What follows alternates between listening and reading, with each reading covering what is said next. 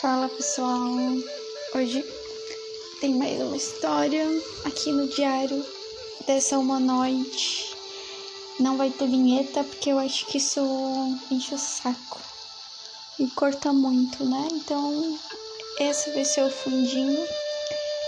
Eu tô fazendo alguns testes para cada vez melhorar mais o áudio, se não ficar tão irritante com a música do fundo.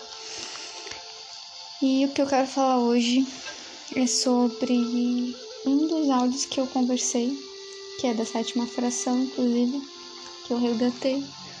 Não vou falar sobre ela, por isso que eu não vou marcar aqui o 7. Mas sim, quem é o grupo que eu falei que roubou essa fração? Essa é a história de hoje. O roubo.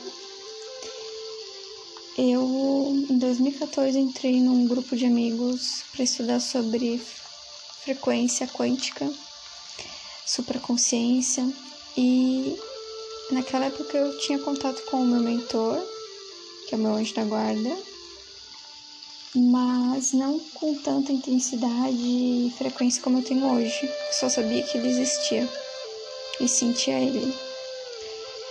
E é, quando eu comecei a trabalhar com esse grupo e eu comecei a fazer trabalhos energéticos com algumas pessoas físicas e onde eu recebi a oportunidade de fazer um trabalho que custava acho que 600 reais na época. E eu, depois que eu fiz esse trabalho e quando eu é, fiz esse trabalho e paguei, é, começou a mudar as coisas. O que, que aconteceu? Eu entrei para uma nova vibração, uma energia falsa, sem saber, né? Enfiei num lugar achando que era ouro e no final era chumbo. Então, pelo desejo de conversar com a minha superconsciência e desvendar, por exemplo, como eu falei num dos áudios, né, de conseguir falar inglês, eu acabei é, entrando num grupo espiritual. Esse é o grupo que, que eu falei que roubou uma fração minha, sem perceber. Esse grupo era três a quatro seres que diziam ser os meus mentores.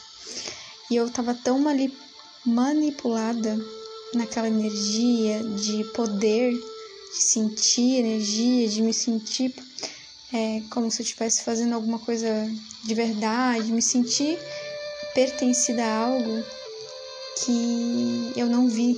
Fiquei totalmente cega que meu mentor de verdade foi afastado eles ficaram na frente e toda vez que eu tentei entrar em contato com meu mentor, eu era.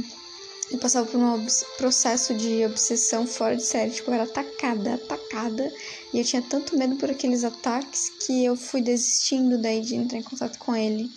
Eu lembro que quando eu falei isso para alguns amigos meus, eles até falaram: Ah, tu deve ter mudado de mentor, ele deve ter, tipo, ido outro cargo, e aquilo para mim não fez sentido nenhum. E eu só tomei consciência, uma das coisas que mais me fez, acho que de forma rápida, tomar consciência e sair daquilo, que eu demorei acho que três a quatro meses, por causa disso. Porque essa raiz com o meu mentor, com o meu anjo da guarda, que, tudo aquilo que eu vivenciei com ele, eu não aceitava que a gente tinha se distanciado.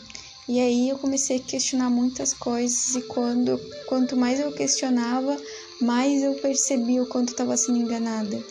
E aí foi quando uma professora minha me salvou disso. Eu chamo ela de Anja. Porque ela que me tirou dessa egrégora, deu que aí eu contei a história, né? Que demorou um ano para mim sair. E ainda depois de sete anos eu descubro que na real tinha mais uma fração minha para ser buscada. Então hoje, quando eu entro para qualquer grupo de WhatsApp, Telegram, que fale sobre qualquer tipo de coisa energética, eu fico muito grilada, fico muito pé atrás, desconfiada. Por causa das minhas vivências, eu já errei uma vez e eu lembro que na época eu falei para um, um, dois amigos meus, gente, talvez eu vou me enfiar quando eu tava tentando sair do processo, né? Talvez eu vou fazer uma coisa muito errada, vou me fazer uma cagada muito feia de tentar olhar o que tá acontecendo e fazer merda e me enfiar em um lugar errado mas eu não quero mais ficar assim. Foi na época que eu queria sair do grupo e não sabia como fazer isso. E aí eu tava achando que quando eu fosse tentar, Poderia eu, é, na verdade, me enfiar em outros lugares mais errados ainda. E na real foi o contrário. Eu me libertei de algo ruim e fui para algo bom. Então ficou nitidamente bem claro, sabe, o que, que aconteceu comigo, o que, que eu passei depois que eu saí.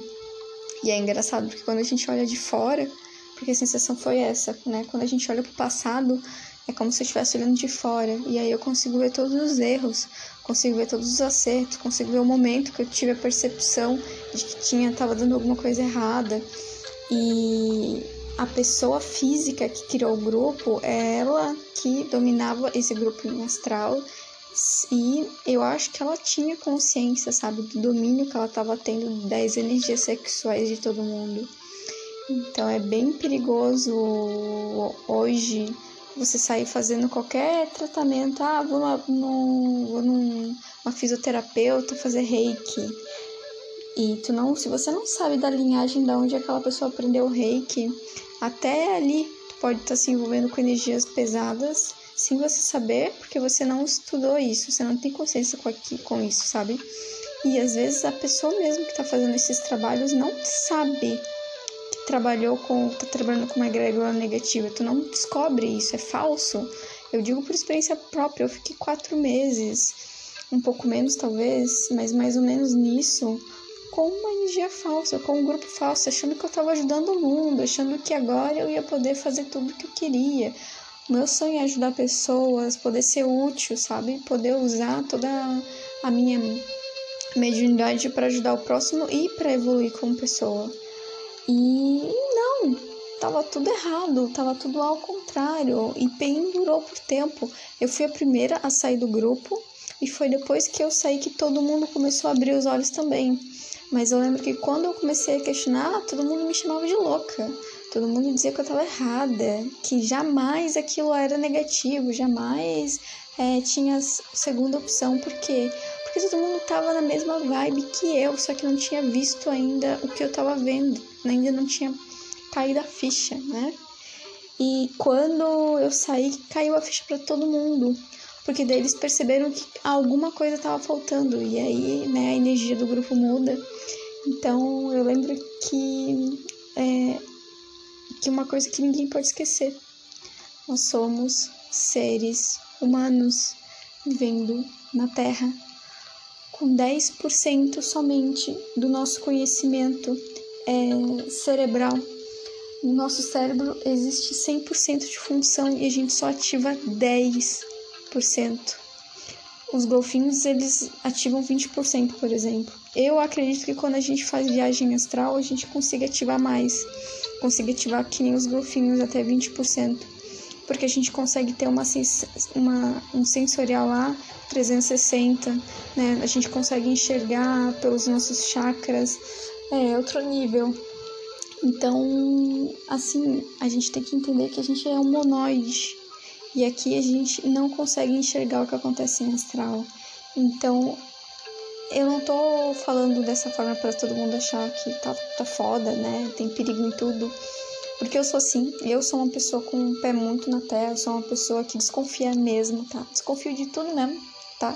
Sou desconfiada, sou assim por natureza e eu olho isso para mim como algo racional, de poder identificar o que é bom e o que não é. Desconfio até do meu mentor quando ele vem falar comigo. Eu falo, pera, deixa eu ver. Eu olho com calma, eu respiro. Quando eu vou fazer qualquer trabalho eu tiro 30 minutos no mínimo do meu dia. Esse negócio de conversar 5 minutos, fazer e deu não dá.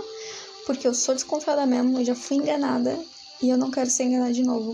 Eu sei que hoje eu trabalho com uma egrégora, com um grupo de pessoas que me protegem, mas eu não sou idiota, né? Vamos dizer assim, porque a gente sabe que tudo depende do, da gente, do nosso eu, consciente ou inconsciente. E não adianta estar no grupo, é pedir proteção e tá pensando em sexo. Eu vou cair numa energia sexual quando for dormir. Eu vou ir para algum grupozinho sexual e vou acabar sendo usada com proteção ou sem proteção, porque eu abri a porta, porque eu energeticamente estou transmitindo essa energia e chamando isso. Então, conscientemente, eu preciso me cuidar, preciso me limpar, preciso conversar com meu marido, ó marido, vamos, vamos, vamos fazer hoje amor, porque eu não, eu não quero dormir assim. Porque é, é meio estranho falar isso em, no áudio. Ainda bem que ficou no finalzinho, né? Só os fortes saberão. Mas nós estamos no corpo humano e temos sentimentos carnais. E é uma coisa que eu observo muito que o meu astral, né, os meus corpos astrais são mais safados que o meu acordado. Então eu preciso equilibrar essa energia. Eu tenho muita energia sexual e eu tento sempre me conhecer, equilibrar. Eu sei também que essa energia sexual ela vem muito dos reptilianos. Todo mundo tem um pezinho reptiliano, já teve alguma vida lá. Até porque o cérebro, né, ele tem uma fração que é reptiliana. Então, o nosso próprio corpo carnal aqui na Terra, ele já tem é, uma mistura, né? Nós somos, a gente chama cachorro de vira-lata, né? Nós também somos vira-lata. Nós somos várias, é, várias frações de alguns ETzinhos e o reptiliano não fica fora dessa, não. Então é isso que eu queria contar para vocês, gente. Queria explicar hoje desse grupo, né? O que, que aconteceu. É, nunca mais falei, né? Fujam, fujam e vão para as colinas, pessoas, se vocês passarem por algo assim. é, não recomendo é, buscar, né? Qualquer tipo de ajuda de tratamento sem entender de fato o que a raiz, de onde isso vem, tá? E também não sou nenhuma alma bondosa que vai sair ajudar todo mundo, tá? Então não adianta querer achar que vai mandar mensagem para mim que vou sair curando pessoas, que também não é assim que funciona o trabalho.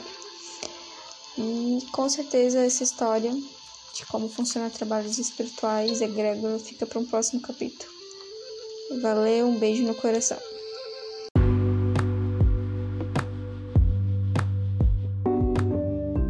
E para você que escutou esse podcast até o final, te convido a chamar mais pessoas para conhecer esse trabalho. Então, compartilhe, envie para os amigos no WhatsApp ou até mesmo no seu Instagram. Obrigada e gratidão.